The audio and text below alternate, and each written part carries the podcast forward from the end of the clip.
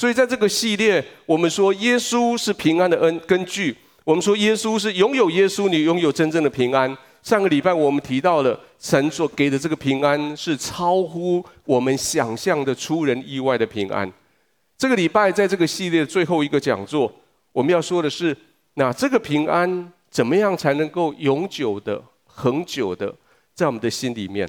这个平安怎么样一直在我们的心里面？一直没有改变，一直没有动。这位在两千多年以前活在加利利地区、现在的巴勒斯坦地区的这位犹太人，这位这位耶稣，在地上短短三十三年的生命，到底他同时他当时他做了什么，使得我们今天仍然每一次讲到他的名字，我们就充满了平安。在当下，当耶稣那个时代，有好多同时代的人，他们比耶稣更有权力。他们比耶稣更有地位，他们比耶稣更富有，但是现在我们没有人知道他们是谁。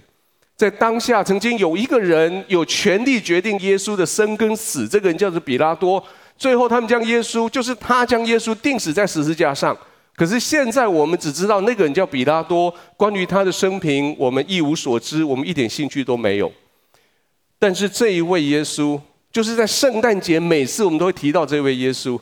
这位耶稣道成肉身的神，他继续在今天两千多年以后，而且未来一直然后再再来的，不管多少年，会不断的在我们的生命里面不断的带来平安。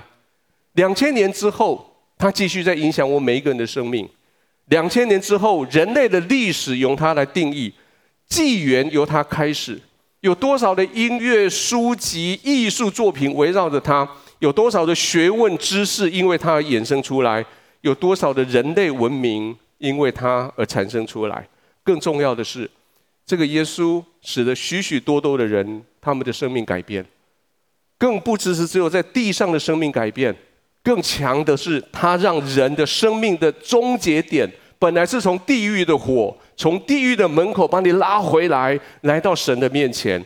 有多少人在困境的里面拥有平安，深深的平安，永不离开的平安？就像刚刚我们那首诗歌奉献诗歌所唱的，那个真的平安是在神还没有回应你任何答案之前，那个真的平安是你在处理一件事情，你还不知道它的结局是怎么样之前，那个平安先到了你的心里面。在耶稣还没有踏上这个地图之前的大概七百年，在那个年代有一个人叫做以赛亚，以赛亚这个先知，神借着以赛亚。他说的这段的预言，我们一起来读这段预言来，请。但那受过痛苦的，必不再见幽暗。从前神使西布伦地和拿弗他利地被藐视，末后却使这沿海的路、约旦河外外邦人的加利利地得着荣耀。在黑暗中行走的百姓看见了大光，住在死荫之地的人有光照耀他们。他说：“原来是痛苦的，是被藐视的地方，痛苦要被解除，藐视要被尊敬。”他说：“原来是黑暗死荫的地方，在那个地方要看见光，在那个地方有光照他们，要得到最大的荣耀。”而以赛亚非常精确地说，在那个地方，那个地方名字叫做加利利，就是后来耶稣一生所活动的地区。以赛亚在接着我们刚所读的主题经文里面，他用了很清楚的几个名字。来描述这一位将来要出现在加利利的耶稣，这四个名字连续联动的四个事情，这四个事情很重要的四个行动，在我们的生命里面，就是我今天所要谈的，使得我们的生命深深的被他所影响，我们的里面被他栽进去一个平安，是我们上个礼拜所说的，是那种平安到让让让你很意外的出人意外的平安。这四个名字是奇妙的测试、全能的神、永在的父、和平的君。如果你要问我说圣诞节要读哪个经文，我会告诉你要读以赛亚书九章。以赛亚书九章是圣诞节的核心主题经文。今天我们要从这四个名字，我们要看到耶稣怎么样将永恒的平安放在你里面。今天跟旁边说，我们有永恒平安。第一个。耶稣他是奇妙的测试，耶稣他是奇妙测试，所以他解答生命的疑惑，他带来永恒的平安。我们的生命里面充满了各式各样的疑惑，我们有很多很多问题需要得到答案。我们的生命的发展的关系，我们的发展，我们的生命的里程碑有好多问题。我们的人际关系，我们的经济，我们的家庭、工作、长辈、子女，这些都有好多的问题，我们需要来回答。当你需要这个回答的时候，你希望有一个权柄能够回答你这个问题。常常我们在思考，你说人生有什么问题？其实人生的问题就只有三件事：第一件，你什么时候生的？第二件。你什么时候死？第三件，生跟死中间你要做什么？你什么时候生？老实说，你没办法决定。你生在哪里，生在哪个家庭，你没办法决定。什么时候死？老实说也很难决定，因为不是你自己讲这样就好，对吗？在生跟死中间更难决定，因为在生跟死的中间，我们有好多问题，我们需要得到解答。身体的疑问、疾病的。人生方向的情绪的关系的，生命中各式各样的事物的重要性的次序的排列的价值观的判断性的重大决定的这些这些，你都渴望有一个人能够给你一点答案，你都渴望有一个人他可以坐下来听一听，你不跟他讲你的问题，最后他给你一个中肯的而且合理的一个答案来帮助你看见。事实上，在世界上这种人很多。这种人，我们统称他叫做测试或是咨询者，就是在圣经里面所翻译的测试，就是奇妙测试这个测试。那有时候他是你的长辈，偶尔有时候他是你的老师、你的朋友、你的前辈，或者是你所从事的那件工作那个领域的前面的专家。这些人，他们带着他们的经验，带着他们自己的想法，他们想要帮助你。帮助你整理你的情绪，帮助你整理你的方向，做出做出比较合理的一个决定，往前面去走。在圣经，我们统称它叫做测试。那在在在台湾，我们称它叫做咨商者，或是叫做咨询者。测试是一群要解决你困难的人，有时候他们真的有帮助，他们真的给你他的经验，给你他的方法，给你他的人脉。给你他的一些帮一些资源，你就可以解决问题。但是我老实说，大部分的时间，你问了他以后，你会发现问题还是回到你身上来。为什么这么说呢？因为从一九九三年开始，这二十几年，将近三十年时间，我在做的是类似测试的工作。我被训练的一个原则是这样：当我看到在我站在岸上，看到在河里或是海里有一个人正要溺水的时候，他会跟我求救，然后我做的第一件事情不是下去救他，我做的第一件事情是我把我的脚先站稳，然后我观察他的现况，我跟他谈谈他的现况，到底他有多危险，他的体力怎样，然后我站在岸上，我发声音来帮助他该怎么做。我不能够跳下水去，因为跳下水去我会跟他一起淹死。可是我不能离太远，离太远我没办法理解他的处境。就在远远的靠近，或是靠近的远远这两个中间在挣扎的时候，我在那个地方想尽办法要帮助他。即使是这样，有时候还会遇到问题。问题是我站的地方跟他所处的处境其实完全不一样。第二个问题是我站的地方不一定安全，所以我一方面我必须照顾我自己。一方面，我才有心力去帮助他；而在岸上的这个测试，他用他有限的眼光跟智慧，要来解决他在那里面的难题。当我解决他的问题的时候，我有我的立场，我有我的经验，我有我的价值观，我有我过去我对于某些事情的想法。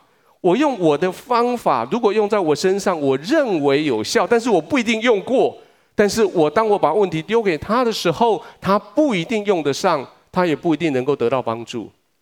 所以你可以看到有一些婚姻婚姻的咨询的专家，自己后来婚姻出了问题；有一些智商的专家，就是所谓的职涯智商的专家，或是生涯规划专家，最后搞不清楚自己人生的目标。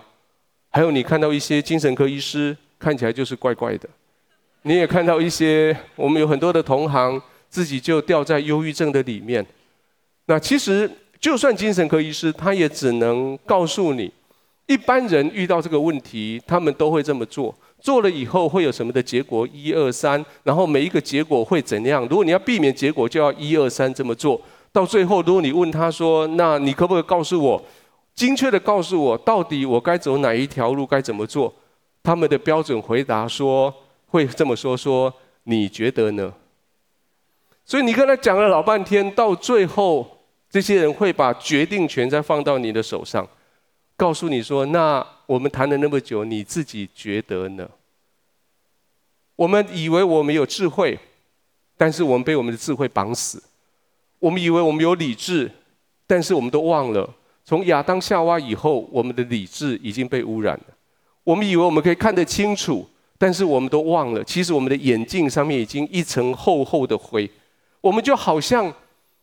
好像在激流的里面，几个人就站在那个河水里面，然后大水来了，我们几个人就互相撑着站在那里。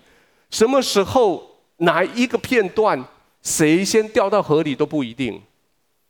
各位，这是地上的测试所要帮助你的。圣经说，这个耶稣他是不一样的测试，他是一个奇妙测试。有些圣经的版本在奇妙跟测试的中间有一个逗点，我不知道你的版本怎样。我的这本圣经有，意思是说，耶稣这一个人，他是一个奇妙，他的名字是奇妙的。耶稣这个人，他是测试。当然，英文版看起来他是一个奇妙的测试，都可 OK。但是你知道，有的时候其实你也不必做太多。我我听到有一些人他们的祷告习惯。他们也不太祷告太多的悟性祷告，他们遇到困难，他们只是说：“哦，耶稣，只是呼唤耶稣这个名字，这个名字本身就充满了奇妙的能力在那里面。他的名字奇妙，因为他是神；他是测试，因为他是智慧的源头；他是神的身份，所以他可以帮助你完全的跳开这个世界，到高度的地方给你答案。他是人的身份。”所以他可以完全了解你的苦楚跟你的困境，因为这个耶稣他创造了你，他知道你生命里面每一个细节，他就在你生命里面每个细节跟你相遇，他在你生命最黑暗的地方与你相遇，在你最哀伤的地方他与你相遇，他在你最困惑的时候，最你看不起自己的时候，你觉得最抬不起头来的时候，他就在那里。地上没有一个测试，或是一个咨询者，或是一个什么什么的专家，他可以像耶稣一样了解你，有智慧，而且地上的测试或什么专家没有像耶稣一样有能力可以掌管明天。请跟邻居讲说，耶稣有能力掌管明天。如果你跟一个有能力掌管明天的测试谈，他告诉你明天该怎么做，你的心充满了平安。而最重要的是，他把你带到了智慧的源头来，他带你找到了解决所有的问题的智慧。我们一起读这个经文来：敬畏耶和华是智慧的开端，愚妄人藐视智慧和训诲。耶稣带你找到一个解决所有的疑惑的方法，他带你来到神的面前，他带你到神的面前，而且敬畏他。敬畏那个最高无上的神，敬畏那个智慧的源头，敬畏那个将智慧赐给人的神。智慧是什么？智慧是当你一个人来到神面前，跟神承认说：“主啊，这个事情我不懂。”这是智慧。你来到上帝的面前，跟神说：“神啊，这件事情在我面前我没办法处理，但是神，你有办法处理，请说。”这是智慧。智慧是当你来到神的面前，跟神说：“神啊，你拥有我生命的所有的主权。即使今天我遇到了困难，即使我拼命想要找到答案，但是神你自己成为我的答案。”我相信各位弟兄姐妹，在过去这段时间，教会的也好，世界的也好，或者是你自己的生命也好，或者我们台湾的大环境也好，有好多问题你没有答案，但是神今天要借着我跟你说。答案在这里，来来找我。我们来读这个经文来。素来没有访问我的，现在求问我；没有寻找我的，我叫他们遇见；没有称为我名下的，我对他们说：我在这里，我在这里。每次你遇到不平安的事情，神跟你说：我在这里。每次你遇到黑暗的事情，神跟你说我在这里。每次你遇到让你伤心难过的事情，神跟你说我在这里。各位，我相信在我们不管在现场还是在风波顶或者在媒体之前，我相信现在也许你正在面对一个问题，你不知道答案在哪里。但是神也许他没有直接告诉你答案，但神他只是很清楚跟你说我在这里。我在这里，神说来寻找我，神说来称为我的名下，神说我要叫我跟你遇见，我在这里。当你遇见神的时候，当你遇到这个奇妙测试的时候，那个平安就在你里面，那个平安就深植在里面，就不会走。耶稣的第二个名字，耶稣是全能的神，他供应所有的需要。所以，他带来永久的平安。你知道该怎么做是一回事，有力量去做是另外一回事。有些人也许会告诉你该怎么做，讲得头头是道，但是不保证你自己可以做得到。有些人告诉你说，这个世界要得到协和的世界平安非常的容易，只要我们每个人都存好心、说好说好话、做好事，这个世界就完全的和平。我同意。可是我不同意的是，我们多少人能够真的存好心、说好话、做好事？多少人你头脑里面存的心真的是百分之百的好心？多少你口里面所说出的话是百分之百的好话？你所做的每一件事情是百分之百的好事？不要忘了，我们今天存在这个地球上的每一个人，都是在创世纪三章第四节亚当夏娃犯罪之后的后代。我们眼睛里面所看到的都是。明眼睛明亮，分别善恶，跟神一样的那个骄傲、那个嫉妒，在我们的里面，所有的原罪在我们的里面。就算我们心里面想要行好，保罗这么说：我心里面想行好，可是里面有另外一个律叫我行恶。多少人认为这样可以做得好，没有错，但是真实世界并不是这样。你没有力量达成那个目标。其实我小学四年级我就知道该怎么解决全世界粮荒的问题了，你相信吗？小学四年级的时候，我开始知道全世界还有很多的地方小朋友没有东西吃，特别是在非洲，很多人就饿死。我觉得很简单呐，只要在每一个非洲每一个地方，所有的小朋友聚集的地方有一个学校福利社就没问题了啊。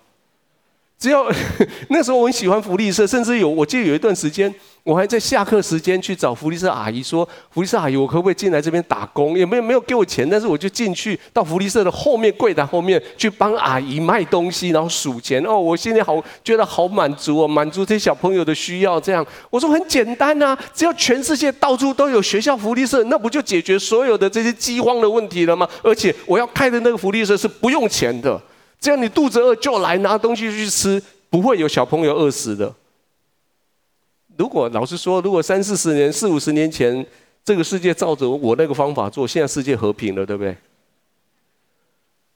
我知道我我有方法，但是我要有资源。我知道我有资源，但是我没有能力。借着耶稣，很特别的一件事情发生了。我们刚刚说，借着耶稣，我们地上的时间线跟永恒连接起来。不是只有在那边等，在有一天我死了上去，然后可以永恒的活着不，而是你在地上，你还脚踩在自然界的时候，因为耶稣的关系，超自然的能力已经降落在地上来。超自然的能力已经在你的身边，超自然能力已经因为耶稣的关系从天上源源不绝的来到你的身边。不管你祷告，不管你做事，不管你讲话，不管你思考，不管你关心一个人，神的能力就在那里。有多少人曾经在眼前看到你祷告完了以后，祷告蒙应允，病得医治，举下你的手？我相信许多人有这样的经验，对不对？有多少人你祷告的时候，事情超自然的发生，结果就照着你所祷告的神就成就了。是，这是超自然的能力。各位，你已经开始在支持这个能力，你不必回到天上去以后才开始这个能力。今天你在地上，当耶稣成为全能的神，他供应你所有的需要的时候，你的心里面你有一个有一个永恒的平安在哪里？最近我。我我在观察一件事情，我发现如果你有安全感的人，通常你包包里面就没有那个行动电源。我再讲一次，有安全感的人，你包包里面没有行动电源，因为你知道你的手机是新的，电池还很还很活跃，它可以撑到一整天。你敢你的包包里面有一个很重的行动电源，表示什么？表示你的手机看起来该换了，对吗？或者说电池该换的。各位，如果你知道我的生命里面有永恒用不完的能力，你的心里你就平安下来了。以赛亚这么形容耶稣，形容耶稣说他是一个全能的神。所谓的全能的神，指的是他创造的世界，而且他创造了我们，创造整个宇宙，而且他继续每一分每一秒维持宇宙的运行。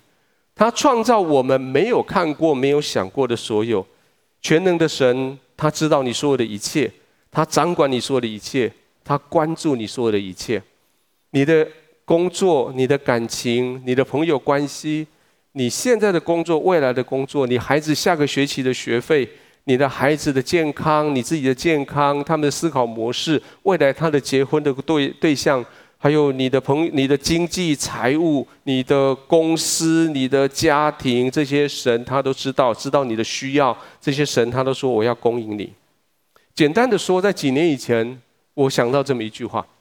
简单的说，这个神他怎么样能够成为全能的神？我们一起来读这几个蓝字好吗？全能神就是他很大，可以创造世界；他很小，可以跟你躲在被窝里聊天。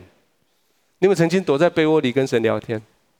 然后，你以为躲在那里跟你聊天那个神，他当时在干嘛？当时他正在撑住整个宇宙的运行，而这个撑住整个宇宙运行、创造宇宙的运行的这个神，他在当下在那个被窝里面听你倾诉你的心意。就在耶稣的身上，他让我们看到神的荣耀是什么。所以约翰这么说。我们现在读约翰他对耶稣的描述，他说：“从来没有人看见神，只有在父怀里的独生子将他表明出来。”其实耶稣来到地上，他要告诉我们说：“你们心里的神太小了。”耶稣不断地告诉法利赛人跟那些跟他相反对他的人说：“你们心里面的神太小了，神不是你们所想的那样子的。”上个礼拜我们提到的这个经文，这个经文说：“应当一无挂虑，凡事借着祷告、祈求和感谢，将你们所有的告诉神，神所赐出意外的平安，必在基督耶稣里保守你们的心怀意念。”上礼拜我们花了一整堂的时间在解释这段经文。其实经文里面有几个跟永恒有关系的字，叫做“一无”，完全没有，那是一个极限，对吗？凡事也是另外一个极限，对吗？出人意外的平安，这是另外一个极限。你为什么可以完一无挂虑？为什么你可以凡事祈求？为什么你可以有出人意外的平安？那是因为你的天赋很大，请你跟邻居讲说，你的天赋很大。你的天赋，他的能力很大，他可以完全满足你的需要。那现在问题来了，我的天赋是不是一个反正就在那边等着备援用的备援电池放在我口袋里？我想用它就掏出来，不想用就把它放在墙角，绝对不是。你的天赋，它是全能的神，所以请你记得，你的天赋它是全能的神，他拥有宇宙，他也拥有你。各位，在我们做祷告的时候，你会祷告说：“主啊，来做我的救主，主啊，做我的主人。”重点不是只有救主，重点是主人。当你遇到困难的时候，主啊，救我，没有问题，主可以救你。可当你问题解决以后，请你记得，这一个很大全能的神，他是你的主。这个全能的神，他不是你阿拉丁神灯摸一摸，他跑出来问你说：“主人什么事？”而是这个全能的神，当你遇到困难的时候，你跑到全能的神面前说：“主人，我遇到困难的，请你告诉我，我该怎么办？”各位，我们必须把这个弄清楚。你不是用任何一个祷告、任何方法来操作这个全能的神。没有一件你所关心的事情，你所在意的事情，不是你天父眼睛所关心、所在意的。但是，请你小心了，不是照着你关心、在意的方法，天父要照你所求所想的成全你，不是照着他的心意要成全你。也许有些事情你认为只是个小事，可是天父说不，那是大事。啊，我只是跟那个女生打个电话聊聊而已，那小事不？天父说那是大事。我的儿子，我儿子只是啊，就挑个学校，挑 A 校跟 B 校，这小事不用祷告。天父说不，那是大事。你带到上帝面前跟神说：“神啊，我遇到这个困难，但是我想这个困难是小事啦，所以我想你也啊，我就告诉你就好，我自己处理。”不，神说那是大事。所有你在生命里面关于你的小事，都是在天父眼中的大事。当你想到这里的时候，你的心里面要充满平安，因为你知道没有任何一件事情，天父会告诉你说：“去去去去，这是小事，不要来烦我。”当你把所有的事情带到神的面前，凡事带到他面前的时候，借着祷告、祈求和感谢，或是我们上个礼拜说了，带着感谢的态度来祷告跟祈求的时候，天父说：“是你所说的，在我眼中是大事。”你说早上我睡醒，关节很痛，去找医生，医生说这是老化小事。神说不，那是我眼中的大事。你说我孩子进入青春期，每次就跟我讲话都是很没有礼貌，去找心理科的医生，医生跟我说那是小事，成长完了就没有了。可是神说不，那是大事。各位在神的眼中。就你来，就你的事情来讲，没有小事。他最大的一件事情，就是他要将平安放进去你里面。他要将平安给你，就是我们上礼拜所说的出人意外的平安，就是那种平安到你自己觉得很意外那种平安。神说，平安是件大事，我要把它给你。以赛亚提到耶稣的第三个名字，第三个名字叫做永在的父。耶稣是永在的父，所以他叫你的爱得到满足，带来恒久的平安。耶稣是奇妙的测试，指引你的方向。耶稣是全能的神，回应你的需要，赐给你所需要的一切。为了这些，他就表达一件事情，叫做“我爱你”。为了每一件事情，耶稣给你的引导，每一件耶稣给你的力量，每一件耶稣给你完成的事情，耶稣答应你的祷告，他为了一个目的。那个目的是我爱你，而且没有条件的。我们以前那个讲法就是我爱你，后面是句点。我爱你就是这样，没有任何的条件的。也许有时候你那个祷告，我不知道你们做过比较任性的祷告。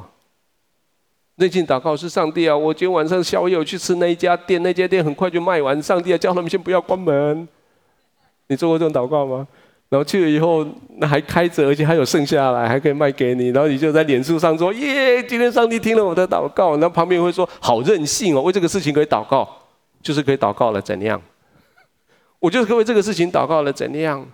上帝啊，太中部都没有雨，下一点小雨吧。哦，哗啦哗啦下啊，然后人家说啊，那个是刚好了。不，我不认为那是刚好，那是上帝听了我的祷告。我相信许多人的生命里面有这种经验，就是。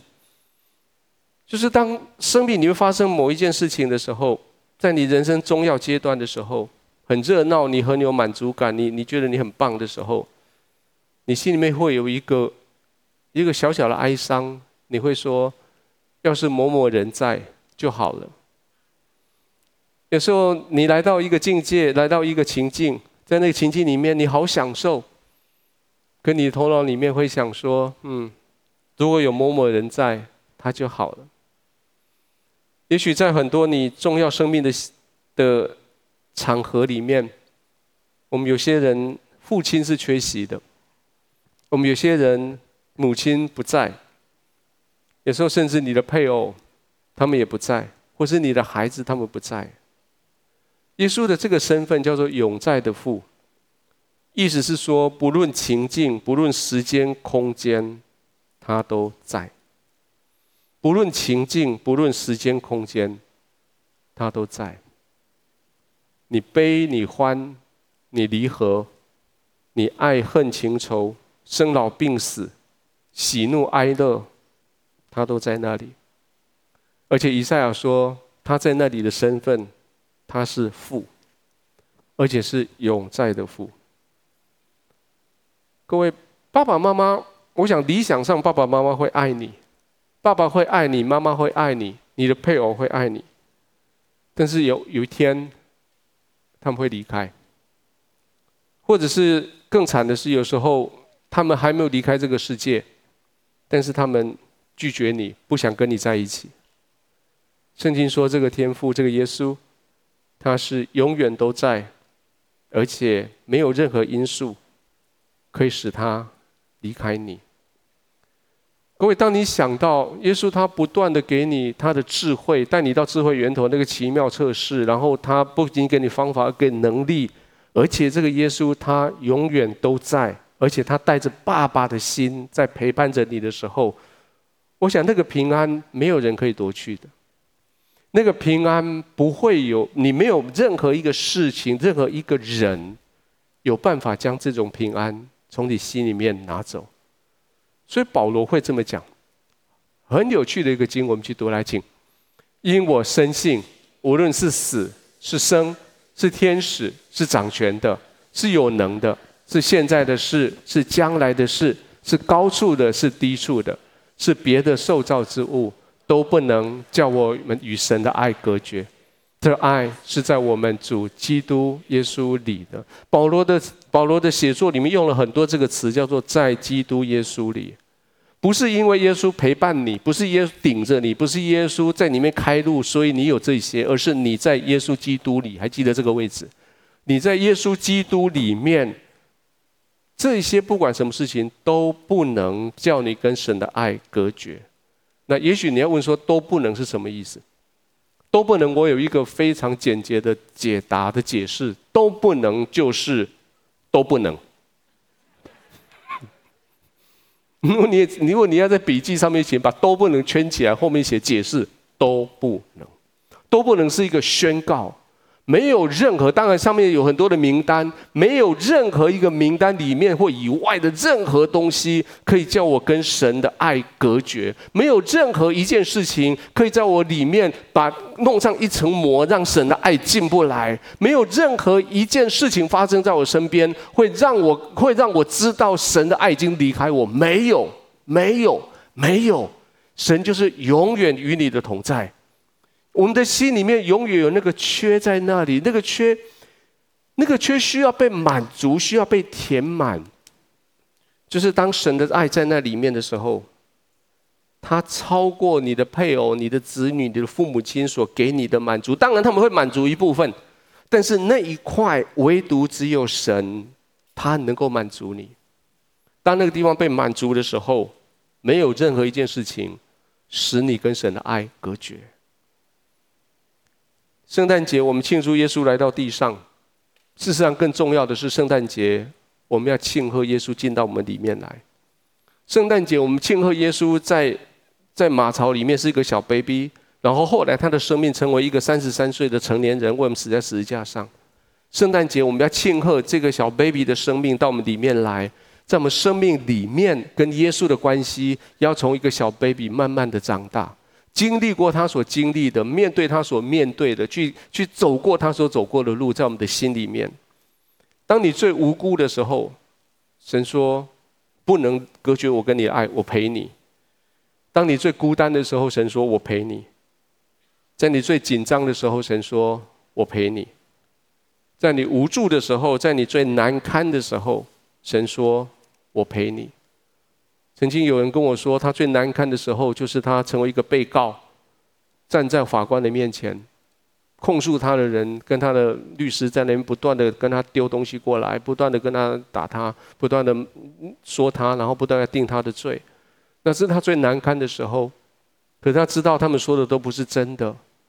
但是当下在那个法庭的里面，他知道耶稣在那里陪着我。在你最失败的时候。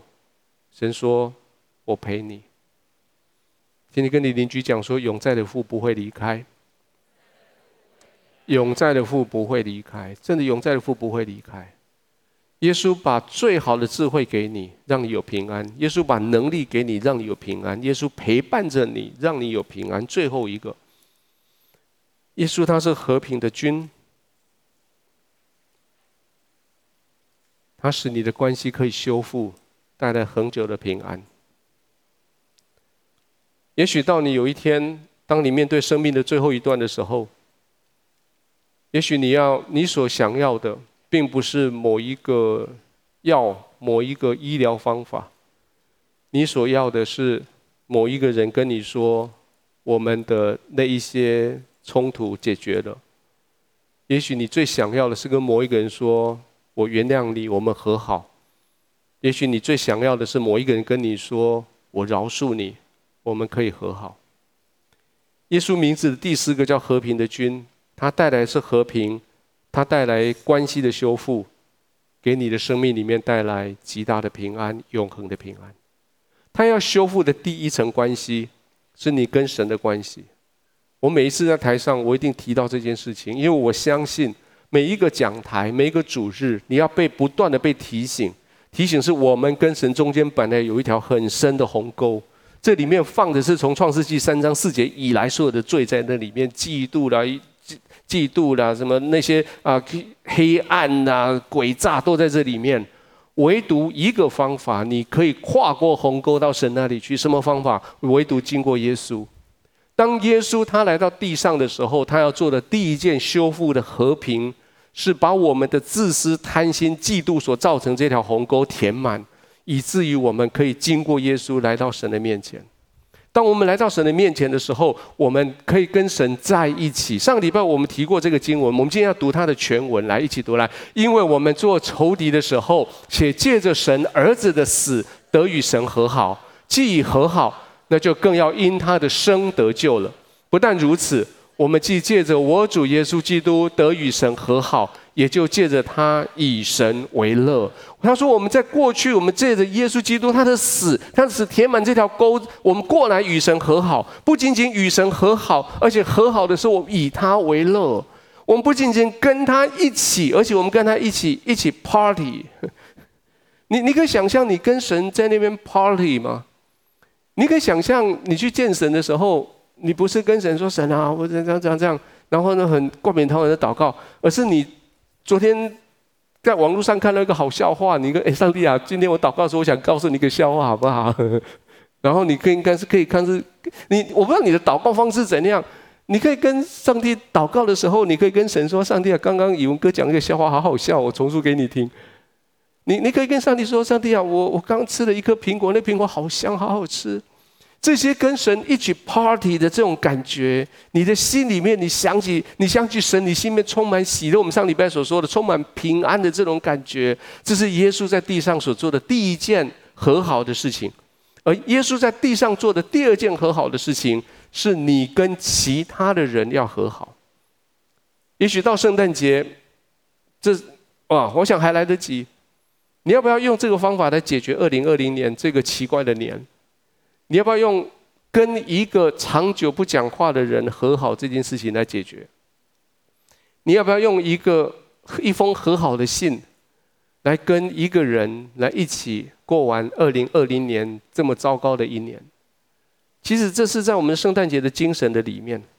耶稣说：“我是和平的君。”和平的君指的是我在十字架上面造成了两造之间的和平。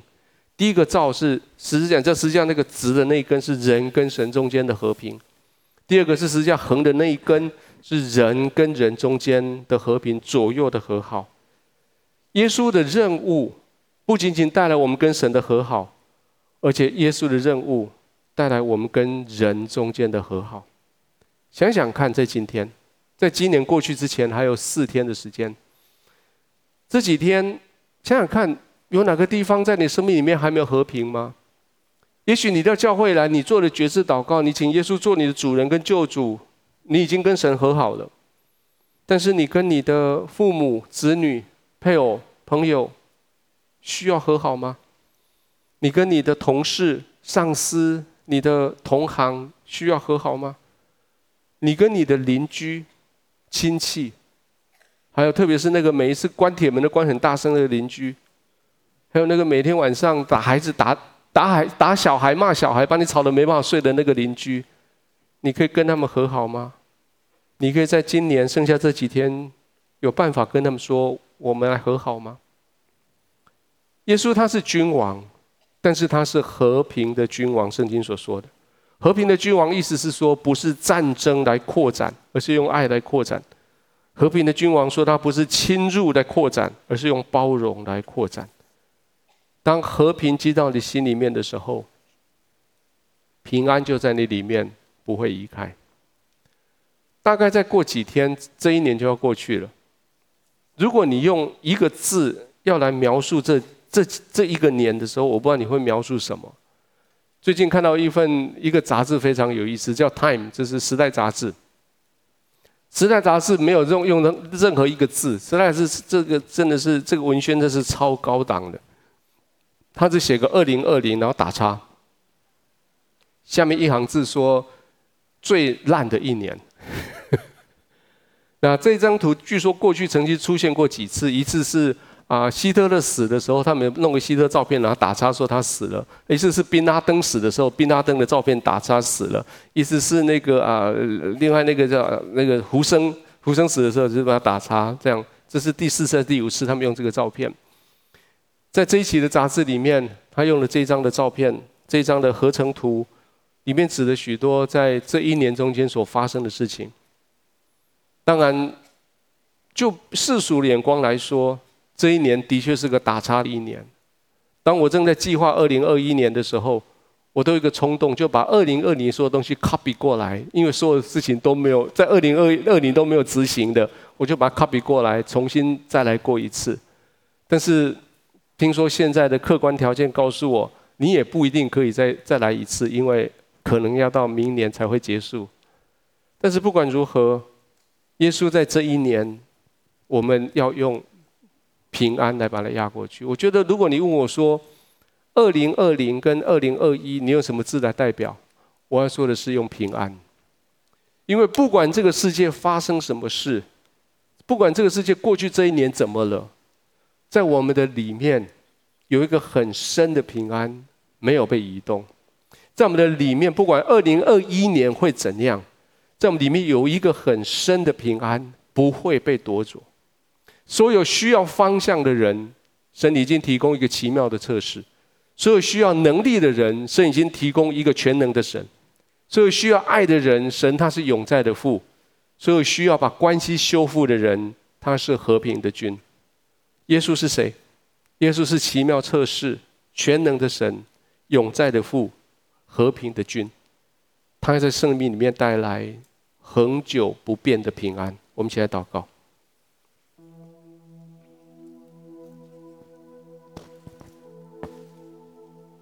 也许在我们平常在我们主日的时候，我们很少做这件事情。我想这样好不好？我在接下来这几分钟，我想把祷告时间留给你。你看起来我们今天时间还有一点点，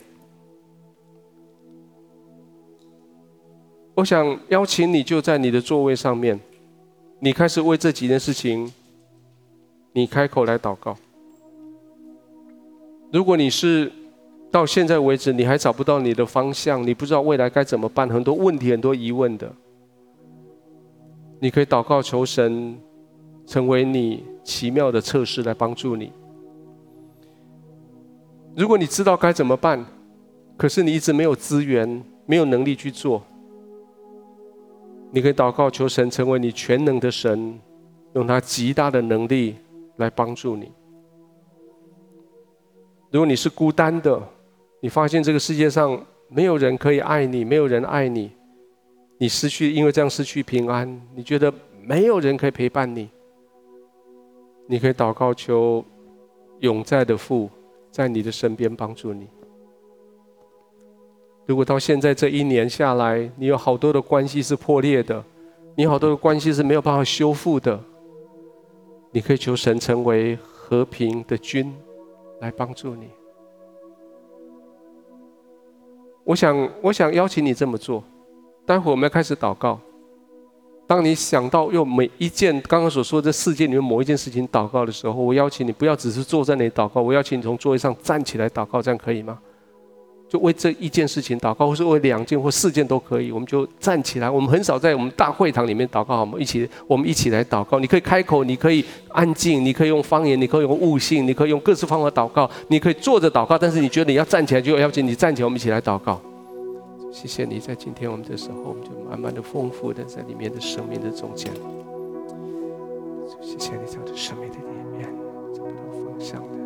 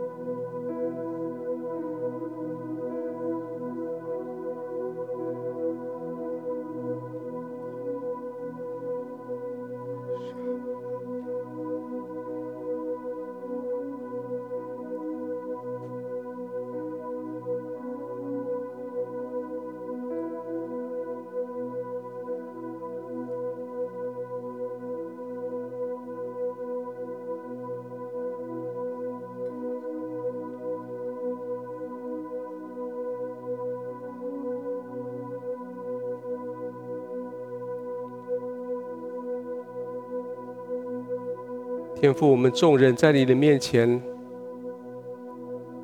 谢谢你成为可以祷告的天父。主，世界这么大，宇宙这么大，你维护宇宙世界的每一天的运行，你这么的大，但是你却愿意在我们的耳边听我们的祷告。你愿意今天在我的眼前。陪伴着我，主，在我生命里面有许许多多大大小小的事，但这些事情在你的眼中都是关乎我的大事。就我们刚刚我们所祷告的，不论是我们生命的方向、我们的能力的来源、我们的孤单，还有我们的关系，主，你听到每一个人的祷告。主，我们将这些交在你的手里的时候，你就将永恒的平安成为一个交换，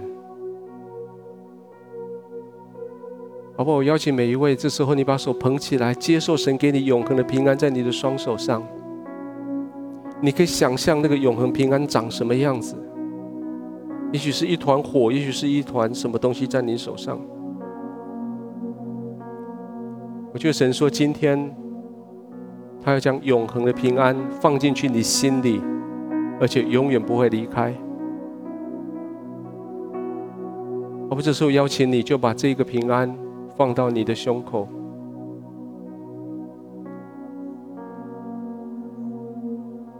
放进去，在你的心的最深的地方栽种在那里。没有人可以夺走，没有任何一个事可以隔绝神对你的爱，对给你的平安。让我们一起祷告说：“亲爱的主，谢谢你，赐给我这个平安，永不离开的平安。谢谢你进到我心中来，带着平安，做我的救主，做我的主人，让我找到方向，让我有能力。”让我有有人可以陪，让我有人可以陪。谢谢你陪我，谢谢你陪我，让我的关系可以修复，让我的关系可以修复，让我可以享受永恒的平安，让我可以享受永恒的平安。我将我的生命的主权，将我生命的交在你手里，交在你手里。谢谢你接纳，谢谢你接纳。奉耶稣的名祷告，奉耶稣的名祷告。阿门。我邀请你的站立，我们一起用这首诗歌，我们来回应。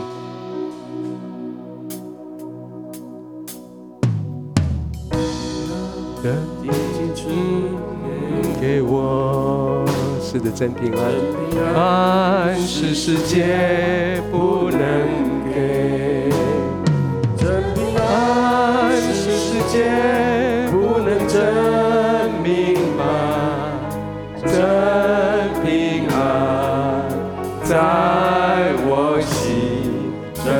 爱你赐给给我，真平安。